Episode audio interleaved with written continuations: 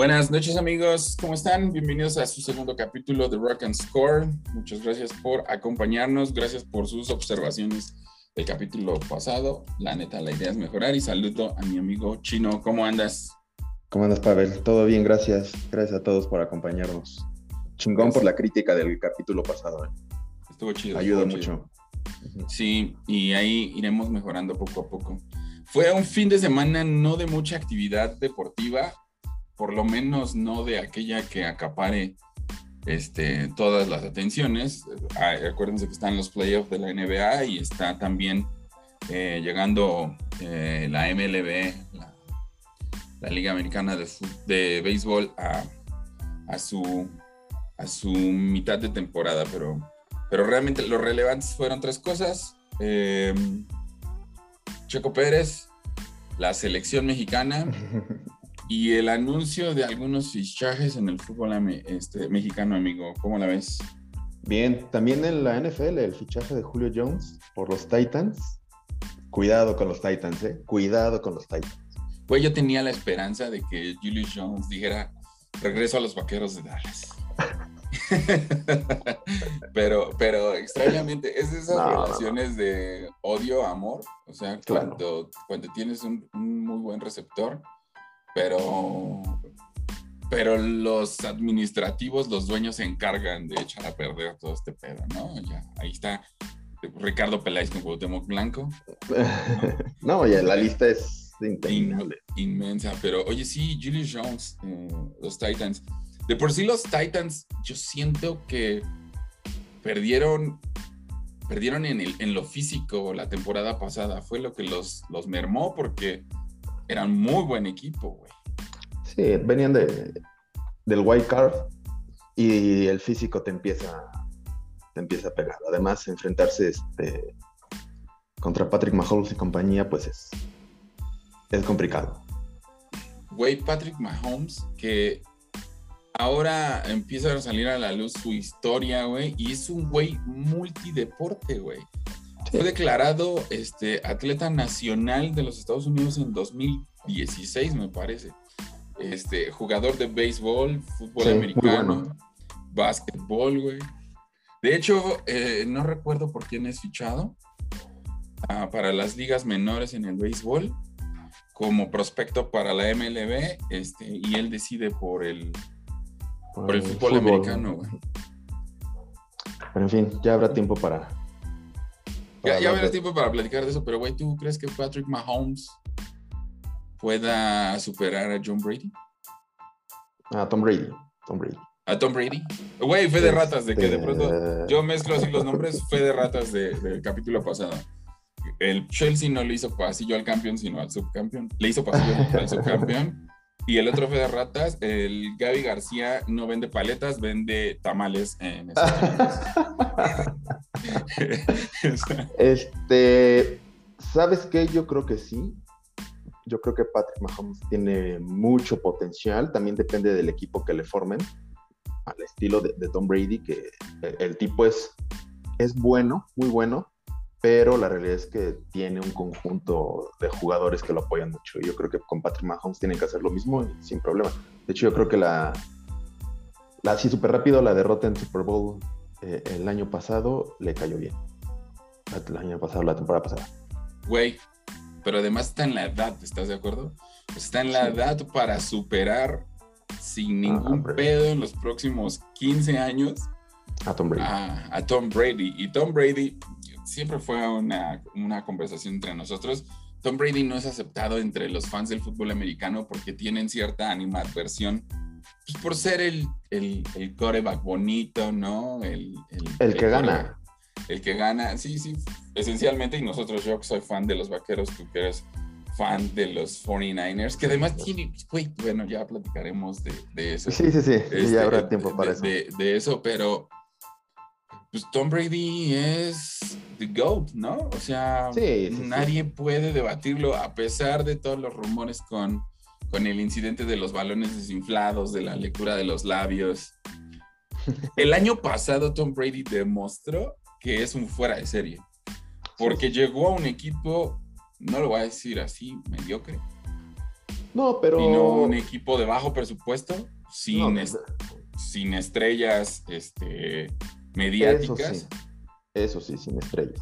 Sin estrellas mediáticas y los hizo campeones. Sí, sí, sí. Con, jugando un fútbol muy sencillo. Muy A ver, sencillo, mucha ejecución rápida, ejecución rápida. yo- pases cortos, güey, ¿eh? Acuérdate. sí, sí, así es. Pues Tom, Brady, Tom Brady ya no lanza a largo. ¿no? Hace muchos años que ya no lanza largo. ¿no? Ah, es- muchos y años además que ya no tiene un- brazo. Es un juego, un juego muy rápido, rapidísimo, rapidísimo, este chino. Regresó, o más bien se adhirió Tom Brady a los Buccaneers y regresó del retiro Gronkowski. ¿Crees que Julian Edelman asimile y haga lo mismo el próximo año? No, no, no, no, no, no. Yo creo que, que Julian ya decidió que ya no va a regresar a jugar fútbol, que ya dio lo que tenía que dar. Y ni teniendo una charla de tres horas con Tom Brady, no creo que lo Güey, Yo creo que, Julian, de hecho, de haberlo convencido, hubiera jugado la temporada pasada. vayan y busquen. tema contractual. Sí, claro. Vayan y busquen a Julian Edelman en Mexico City, así búsquenlo en YouTube. Eh, se convirtió patinador fanático, pero es muy bueno este, dándole a la deck. eh. Vayan a verlo patinando en el Monumento a la Revolución. Y eso no Lo voy a buscar. lo saben, ¿no? Lo voy a buscar. Muchos no lo saben. Pero bueno, este, Chino, ayer prácticamente nos levantamos y despertamos en un día muy importante para México, día de elecciones, las elecciones más grandes que jamás hayamos tenido, pero nos levantamos con una grata noticia inspiradora y pues el premio de muchos años de seguir aprendiendo. Oye, oye, pues a qué hora te levantaste. Lo estoy diciendo metafóricamente porque Ah, vale, vale. era, eh, es- era una buena noticia en el inicio de la jornada, ¿no? De lo que estábamos Sí, viviendo. sí, sí. Además, no hacemos muchísimas cosas. Este, no hay partidos de fútbol que ver, por lo menos no trascendentes.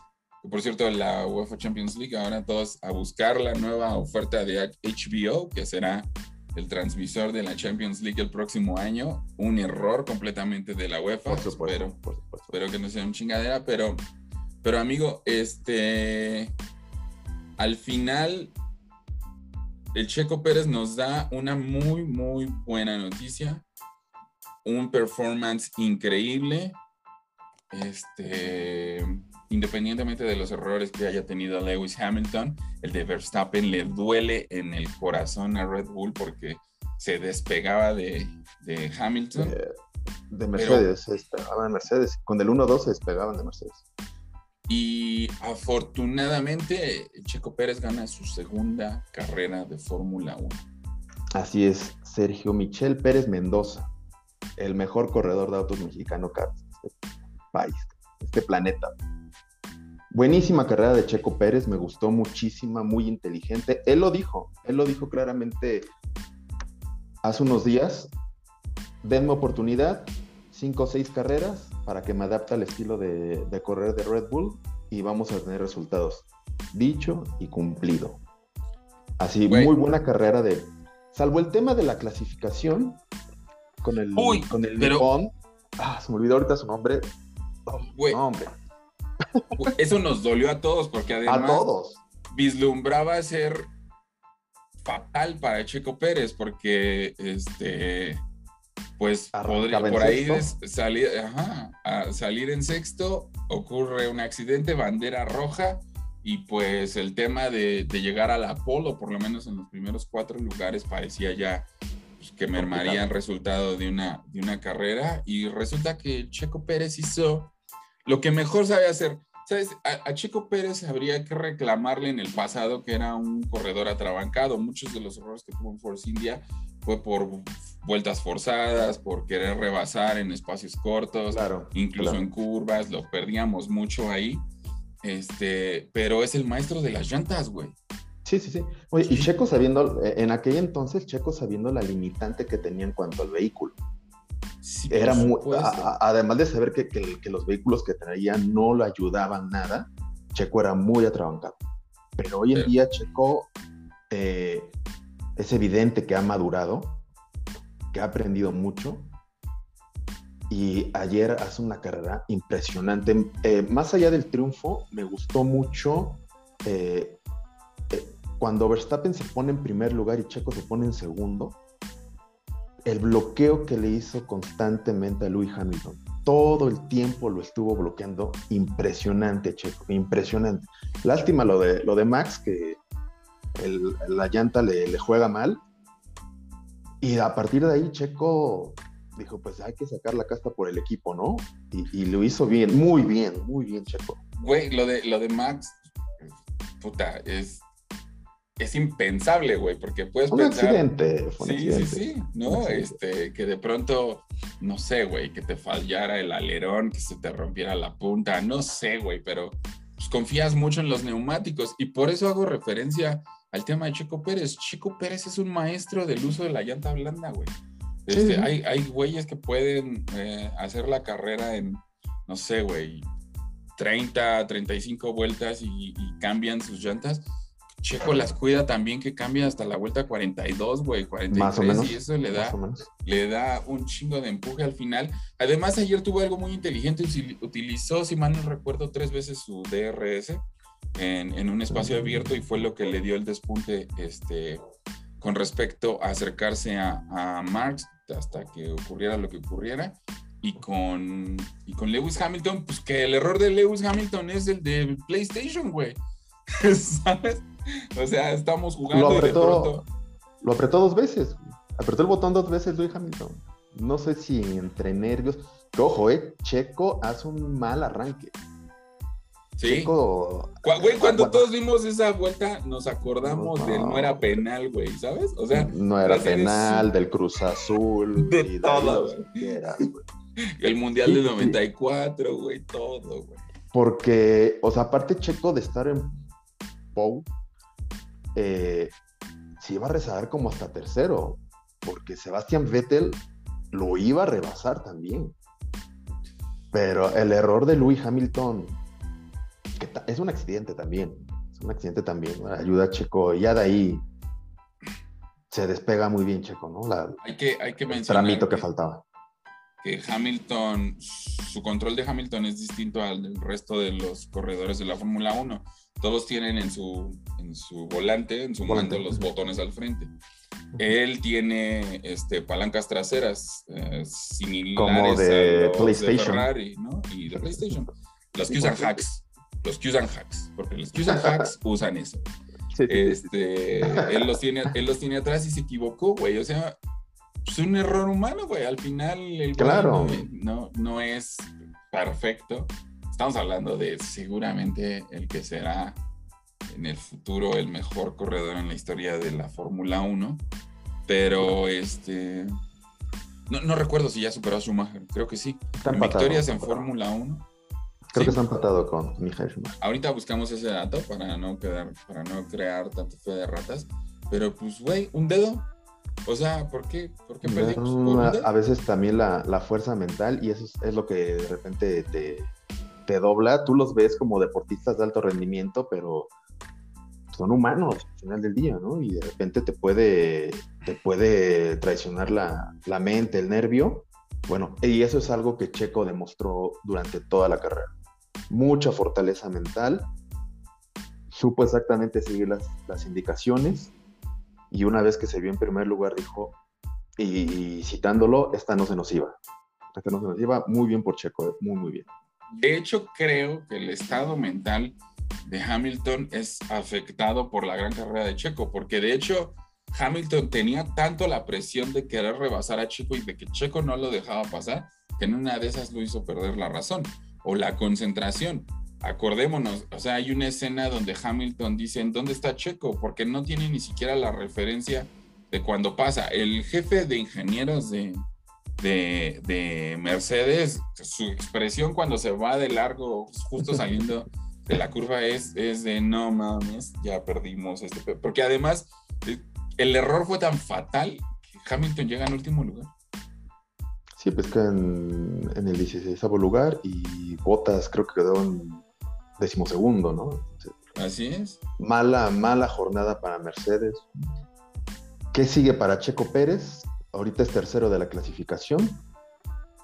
Yo creo, yo creo y te lo digo así de corazón, yo creo que Checo va a ganar por lo menos un par de carreras más esta temporada y Checo tiene para pelear el tercer, el tercer puesto de la clasificación. O sea, así como está el asunto, no sé si, la, si alcance a, a Max Verstappen para ganar la, la temporada, pero yo creo que Checo tiene cualidades, ya tiene la confianza para quedar en, por lo menos en tercer lugar de la clasificación. Se ve, muy, muy difícil que, que, pelee un segundo lugar, ya sea, evidentemente a Louis Hamilton se le ve complicado y a Verstappen también por el tema de equipo, ¿no? Verstappen es el consentido, consentido perdón, de Red Bull. Es, digamos, entonces, el corredor principal. Es el número uno, es el número uno, y entonces difícilmente la escudería le va a permitir a Checo sí, este, sobresalir sobresalir, al menos que pasara algo, y ojalá nunca le pase nada a Verstappen, a menos que pasara algo que, que le hiciera perder puntos, ¿no? Pero yo, yo creo que Checo puede ganar un par de carreras más. Güey, además, algo que hay que, que decir, eh, el aporte que va a hacer Checo, y creo que por eso está en Red Bull, es en los puntos, ¿no? Sí, claro. en, su, en su desempeño para conseguir este, podios, sin importar si es el primero, el segundo y el tercero, obviamente eh, centrado en una estrategia para que Max sea el que, el que sobresalga, ¿no? Sí, por supuesto. De hecho, este, pues bueno, ayer para Red Bull era de, pues de lo perdido, lo ganado, ¿no? Pues tenían, tenían el 1-2 y al final del día, bueno, pasa lo que pasa con, con Max y 25 puntos que no les caen nada mal y que los ayudaron a despergarse un poquito de Mercedes que no, no sacó nada ayer.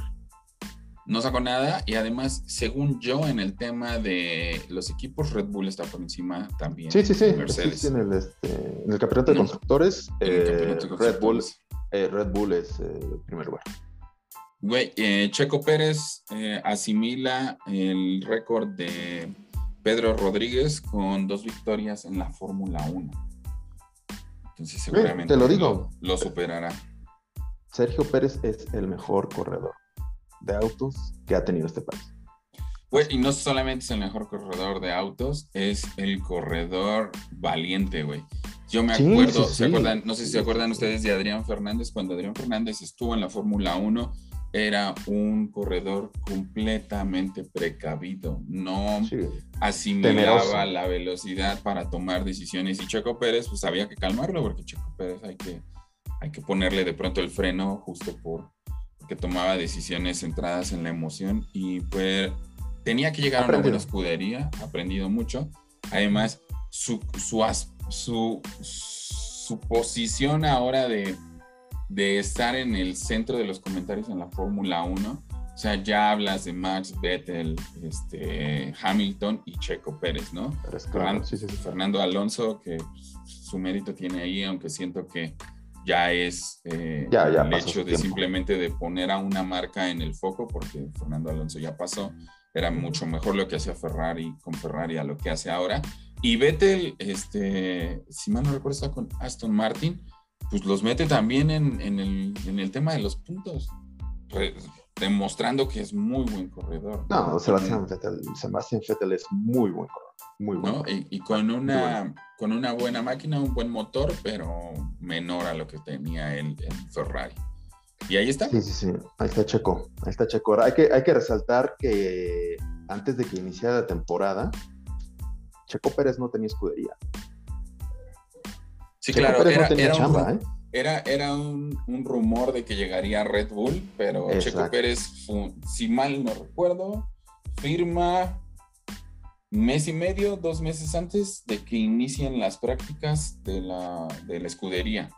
De hecho, se escucharon hasta rumores de que Checo eh, sí iba a tomar el sabático esta temporada. Y mira qué vueltas da la vida, ¿eh? Cinco carreras después. Sí, primera carrera con Red Bull. Pero de pues ahí pasamos a,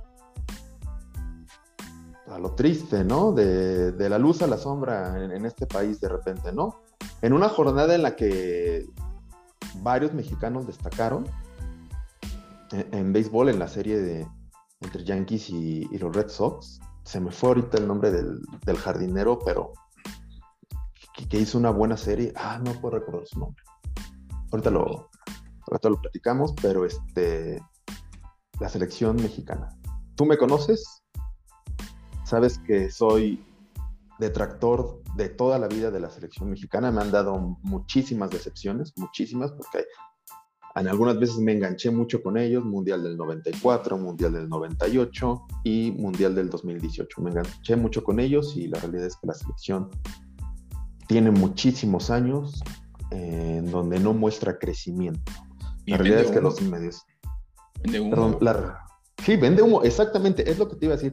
La realidad es que los medios venden muchísimo humo, ¿no? Muchísimo. Todos, todos los medios ponen a la selección como todavía el gigante con CACAF y bla, bla, bla, bla, bla, incluyendo a la Liga Nacional, pero la realidad es que la selección mexicana no tiene, no tiene ya eh, plantel, no tiene calidad para competir o por lo menos para seguir diciendo soy el gigante de CONCACAF.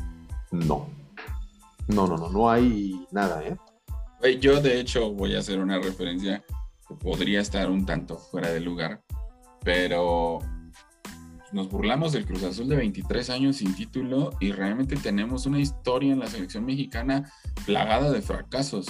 Eh, eh, a mí me parece increíble que no pierda el mérito ganarle a Brasil, pero que la Copa Confederaciones sea nuestro gran logro este, internacional, cuando la realidad es que sí somos el equipo de ya mérito. Eh, el, el, partido de ayer es un accidente, en, ni siquiera, no es un accidente Perdón. No, no, no, no, no, no, El partido de ayer es un error fatal en, la, en el desarrollo de un partido de fútbol y eso demuestra tu estado mental. Eh, a Estados Unidos, yo en principio creo que a Estados Unidos hay que ganarle, así juegues feo, tienes que ganarle. Así no tengas estrategia, hay que jugar con huevos. Así no tengas una formación eh, o, una alineación continua, mete al güey que tenga el carácter para enfrentar este tipo de partidos y gánalo como sea. Ese sí tiene que ser como sea.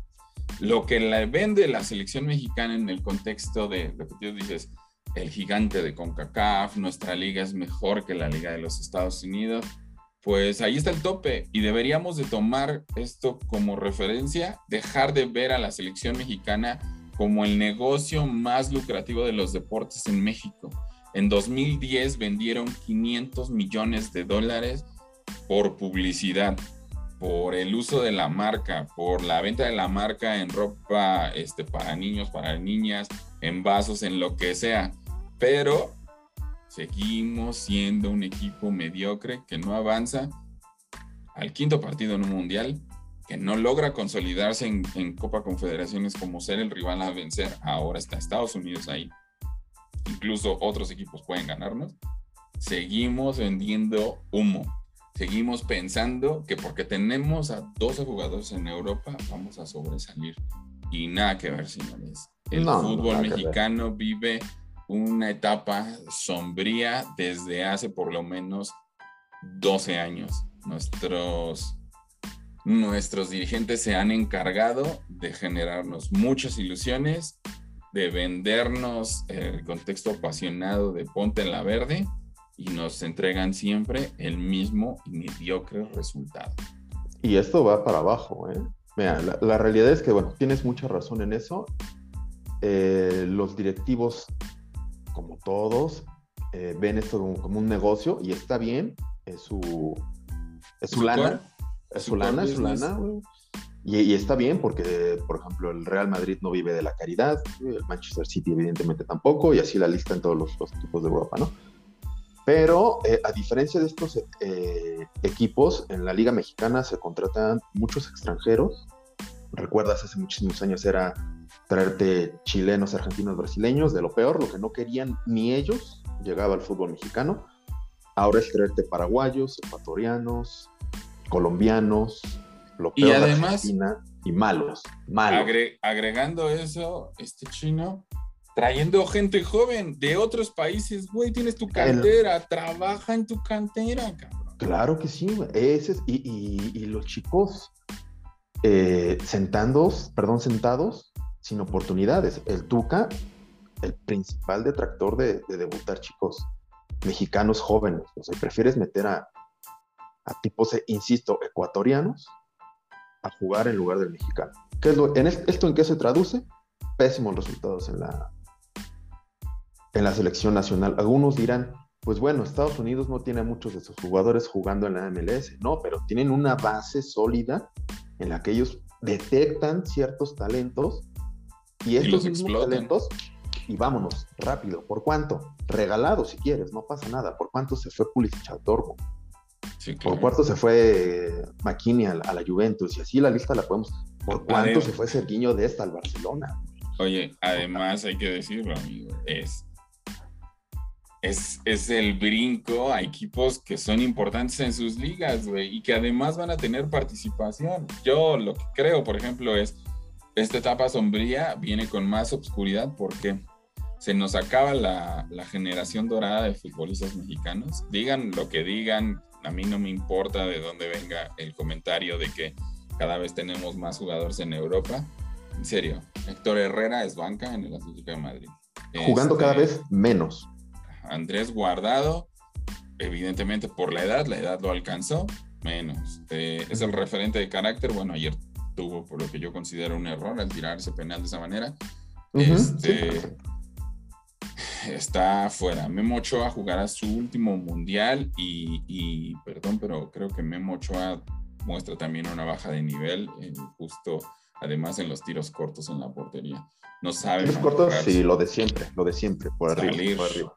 ¿no? Sí, sí, por arriba. El tema. Este, Araujo lo queremos regresar al, a, México, a huevo. En vez de dejarlo que siga en Europa, lo queremos traer para acá. Que también eh, sus actuaciones en el Celta no son de, de Pues no, no, pero es titular, ¿no? Ah, sí. Por lo menos es el más, el más con mayor continuidad. Pocos jugadores, la verdad, creo yo, que están haciendo cosas importantes. Pues Laines es en serio, espero que en el Real Betis tenga mayor oportunidad y que tenga un desfogue mayor.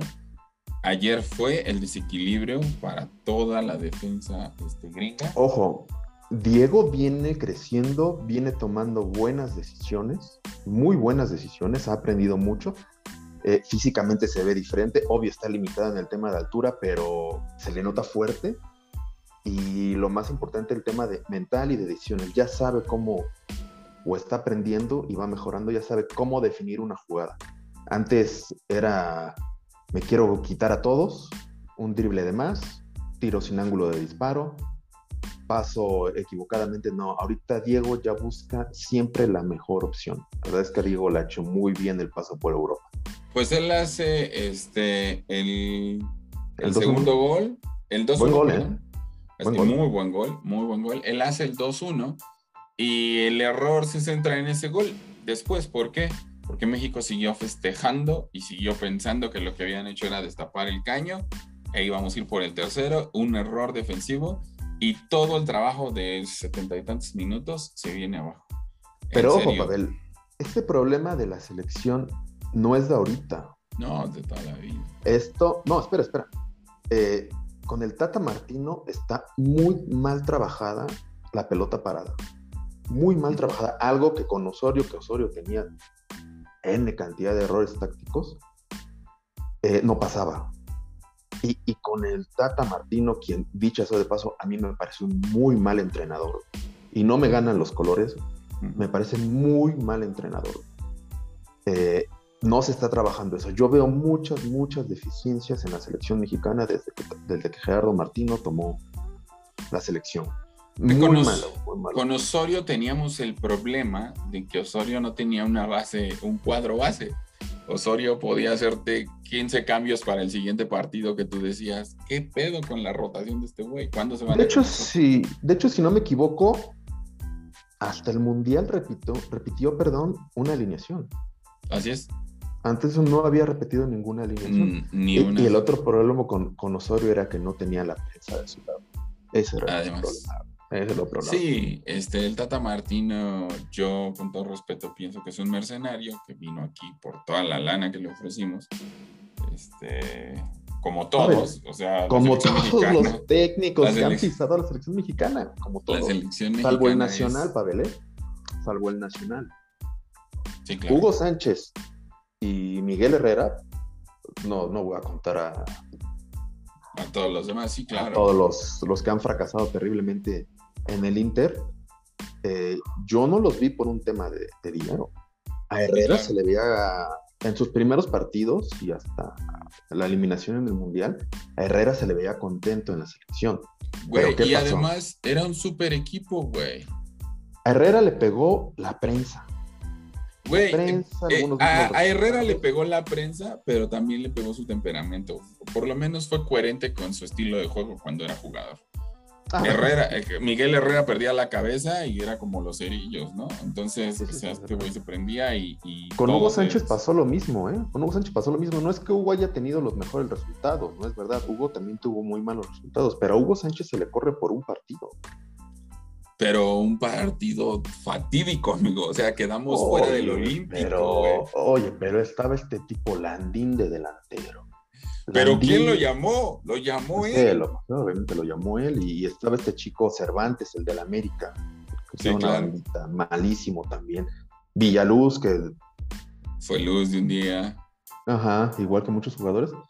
Pero yo creo que Hugo le pudieron haber dado algunos meses más para para a Hugo lo que le a Hugo lo que le pesó fue este justo el no haber ido a, los olímpicos. A los olímpicos. En el tema con Herrera eh, te digo fue su temperamento el güey no supo controlarse este, se enfrasca en un tema de dimes y diretes con Martinoli provocado por la espérame provocado por ese güey evidentemente provocado por la prensa. Está pero, pero, familia, eh, Claro, pero también ahí la hija de Miguel Herrera tuvo algo que hacer y Herrera tenía que controlar también lo que pasaba en casa, ¿no? Olvidémonos de ese tema, olvidémonos de quién fue. Miguel Herrera necesitaba a alguien que se sentara a un lado de él y dijera, güey, toma tantito té chai, aquí está tantito té de tila, güey, ¿sabes? Cálmate tantito, ¿no? Baja el colesterol, mano. Exactamente, güey, relax, porque yo la verdad termina ese partido contra Holanda y aunque estoy decepcionado otra vez con el casi ya merito y con el tema del no era penal, sí pensé, espero cuatro años que me ilusionen a que algo pueda ser real. Tú esperabas ver a Miguel Herrera con la continuidad. Ese es el error de nuestro país, que no hay continuidad con los técnicos. Eh, tanto a nivel de liga como a nivel de selecciones. No hay continuidad, no hay paciencia y es el mal que aqueja al fútbol mexicano. No aprendemos de otros lados. Pavel, todos lo sabemos. Todos los ganadores de, mundial ha sido teniendo un técnico nacional. Y eso es lo que se debe de hacer en el fútbol mexicano, continuidad de un proceso de varios años. ¿Cuántos, ¿Cuánto tiempo estuvo Joaquín Löw eh, en la selección alemana? Como auxiliar y como técnico. Diez años. 10 años, yo no, yo no estoy diciendo que poner un técnico nacional durante 10 años en México nos va a hacer campeones del mundo. No, pero es llevar un proceso, alguien que conozca el medio. O sea, te traes al Tata Martino que no conocía a más que al Chicharito. Con quien dicho sea de paso, ya salió de pleito. Sí, claro. Entonces. Güey, no está Chicharito, no está Carlos Vela. Chicharito que está retomando su nivel este, con el L Galaxy. Carlos Vela, que pienso yo que puede ser el desequilibrio junto con Laines en la delantera. Este, y pues al parecer eso no va a pasar. Insisto, el día que nuestros dirigentes entiendan que la selección mexicana es buen negocio, pero que también necesitamos resultados deportivos, todo esto va a cambiar. Los resultados deportivos eh, acompañan el, el, negocio. Necesitamos menos extranjeros en nuestra liga necesitamos más apoyo a nuestras canteras, necesitamos regresar al ascenso y al descenso. Eso hace mediocre a nuestro fútbol. Es urgente, pero cada prefieren que se paguen 120 millones de pesos. Exactamente, entonces es, es neta completamente vergonzoso. Que, no todo es malo, Pavel. Una derrota eh, te ayuda muchísimo. Aprendes más de una derrota que de una victoria. Aquí el tema, el tema de balón parado se tiene que, revisar muchísimo, mentalidad, algunos jugadores ya no están para selección nacional. Héctor Moreno ya no está para selección nacional, lleva un año de sabático en Qatar. Haciendo dinero, no es sabático. Haciendo dinero. Le pagaron una muy buena lana. Buena cantidad, pero ya no está, ya no está para selección nacional. Eh, con todo el dolor de mi corazón, a mí Andrés Guardado me gusta cómo juega y en selección nacional siempre ha sacado la cara, pero ya no. Ya el cuerpo no le da. Ya no. Tú revisas la media del partido de ayer y México jugó con alrededor de 5 o 6 jugadores arriba de los 30 años. ¿Sabes con cuántos jugó Estados Unidos? Sí, claro, su base es completamente juvenil, sí. Uno. Güey, el error de este, Héctor Herrera, Héctor Herrera casi nos deja con 10 por el atrabanque y güey, esa era tarjeta amarilla, por lo menos. y era irse, este, y no lo amonestan. Eh... El, el, tema aparte de arbitraje, ¿eh? arbitraje fue malísimo, pero dos. güey. O sea, falló para los dos lados, pero un partido de 120 minutos duró una hora cincuenta, güey. O sea. Malo, malo. Muy malo. muy mal arbitraje, mal arbitraje. Pero propio de la zona, propio de la zona. Sí, claro. Eh, eso es una realidad. No, tampoco hay que espantarse para eso. Eh, y pues veamos qué, qué, sucede, qué pasa con los próximos partidos. México contra Honduras, México contra Holanda. Ya les tendremos aquí una referencia de qué es lo que sucede. Y pues, amigo, eh, esperar. En Copa Oro, este, México tiene la obligación de ganarla, sobre todo porque Estados Unidos ya avisó que no va a ir con sus jugadores, con sus Champions League. Así. Claro. Entonces, este, tiene, tiene que México la obligación de, de ganar. Así es. Este, pero bueno, pues, este. Tú dime, ¿con qué nos seguimos? Pues cerramos con la sección que le ha gustado a la gente eh, de, Mercado Negro. Y quiero recomendar una, una súper, súper banda. Ya escuchamos. A... Súper rápido, súper rápido antes de que pase. Dale, dale, dale. Negro, Pavel, quiero resaltar, te, te, dije hace un rato que había sido una buena jornada para mexicanos en, en, distintos deportes el fin de semana, e insisto, no es que me ganen los colores, el Real Madrid femenil aseguró su pase a Champions, remontó un marcador de 0-2 a 3-2 y resaltó el trabajo de Kenty Robles, quien en el 81 puso el 2-2. La mexicana ha jugado, si no me equivoco, 30 partidos de 31 en los que ha jugado con el Real Madrid como titular ya con este fue su, segundo gol y jugando a muy buen fútbol, muy buen fútbol mexicana. Y bueno, el Madrid en Champions. Por lo menos femenil, por lo menos femenil. Por lo menos femenil. Este, el Barcelona sin mes corona en, la Champions también, en la Champions femenil. Y hay que mencionarlo, sí, me, sí se me pasaba también, y una disculpa a las mujeres que nos han escuchado eh, Tigres campeón de, eh, la Liga Mexicana eh, femenil, venciendo a las Chivas. Ojalá, en serio, tengo un tema con las directivas de los equipos norteños, porque siento que se sienten de otra galaxia, pero sus aficiones son de las mejores aficiones que hay en México, de los más fieles que existen. Y ojalá los equipos mexicanos que tienen equipos femeniles le pongan el mismo empeño que Tigres le pone en formar un equipo competitivo en la Liga Femenil. En serio, son imparables, güey. O sea, el equipo. Cuatro títulos.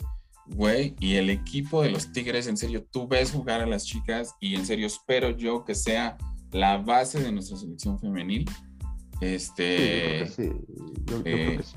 Y el pasado 31 de mayo se coronaron por cuarta vez en la Liga Femenil ojalá, ojalá sea un aliciente para, los directivos que, aprendan, porque la realidad es que la liga femenil en México, bueno, ya tiene un ratito, va aprendiendo, va creciendo, pero al día de hoy los únicos cuatro equipos que le meten lana, tiempo y, que ven el proyecto ser, serio, evidentemente Tigres, Monterrey, Chivas y América. De ahí en fuera, desaparece. Para el, para el próximo torneo ya se permite la contratación de extranjeras este, ya habrá ahí por ahí quien le meta lana y ojalá, en serio, y este es un tema de equidad al que tenemos que llegar, Ojalá les paguen algo que sea completamente significativo. Hay chicas que juegan en equipos de primera división que cobran 4 mil pesos al mes, lo que es completamente injusto, porque muchas de ellas a veces dan muchas mejores actuaciones que lo que hacen jugadores este, en los equipos profesionales que representan a la primera división. Entonces, habría que ver ahí el, contexto también, ¿no? del fútbol femenil, incluso a nivel mundial. Eh, el, el, no es un producto que se consuma tanto como el fútbol varonil, que ahí va poco a poco, que, que también depende de la calidad de los juegos, pero el tema de los salarios o sueldos sí, sí resalta mucho, porque como tú dices, hay jugadores de primera división en México que juegan peor que ellos. Por ejemplo, no sé si alguien tenga el valor de aventarse a ver un Mazatlán Juárez. Así, güey. y, y, la final, y ojo, eh, la final femenil entre Tigres y Chivas fue de muy alto nivel. Sí, claro. Bueno, yo. goles, divertida, estuvo agradable. Güey, el, primer partido yo esperaba que nos fuéramos con un 3-1 y por el contrario, nos fuimos con un empate y después, obviamente, las Tigres en su cancha iban a salir con todo y nos aplastaron, ¿no? Pero, pero disfrutaste esos partidos, es muy buena calidad futbolística, tenemos buenas jugadoras, entonces las vamos a apoyar. Prometo que hablaremos más de esto y que cuando integremos los resultados del fútbol mexicano, integraremos también los de la Liga Femenil para hablar. Claro que sí. ¿No? De hecho, vámonos con Mercado Entonces, nos vamos con Mercado Negro. La verdad, yo quiero recomendarles esta vez una banda, una super banda liderada por Andy Hull, que se llama Manchester Orquesta. Este, tienen en su haber ahí eh, por lo menos cuatro este, álbumes de estudio y otras referencias, participaciones en diferentes este, discos, por favor vayan a escuchar The Silence, The Gold o Telepath en Spotify. Son excelentes tracks. Esta banda se la recomiendo a aquellos que van saliendo de este de Sigur Ross, tal vez, un, poco de lo que haga Sigur Ross, este, se las recomiendo muchísimo. Y les recomiendo esto: pongan The Silence, apaguen todas las luces de su casa y escúchenla. en serio, es una obra maestra. Es muy buen track. Una obra maestra. Muy buen track. Bastante potente el, cierre de la canción. Así es, por supuesto, ¿no? Este, hace poco eh, liberaron The Million Mass of Gold. Eh, vayan y escúchenlo, pero esencialmente The Silence viene en el álbum de A Black Mile to the Surface, que en serio, ojalá y lo puedan escuchar. Y si quieren apegarse un poco a, en donde inició The Manchester Orchestra, vayan a escuchar este, eh, un, un, álbum que yo me voy a atrever a ponerlo en, en tal vez eh, la mejor referencia de una banda que no es eh, esencialmente mediática, pero a la altura de grandes álbums de las décadas de los 10, 20 en 10, 20. Este, Mean Everything to Nothing, que este, es un excelente álbum de estudio eh, de Manchester Orchestra. Escúchenlos, esos son sus inicios.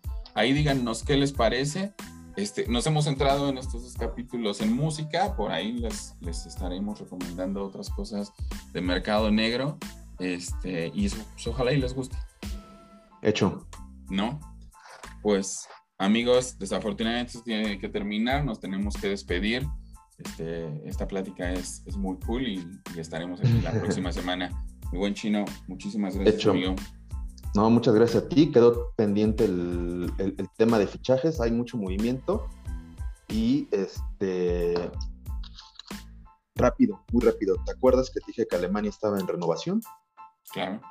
Selección Under 21 gana euro y hoy Alemania le mete 7 a Lituania, si no me equivoco. Vienen renovando bien los alemanes. Bueno, Alemania le mete 7 a Lituania, que todavía no se acopla a su etapa posguerra, pero este.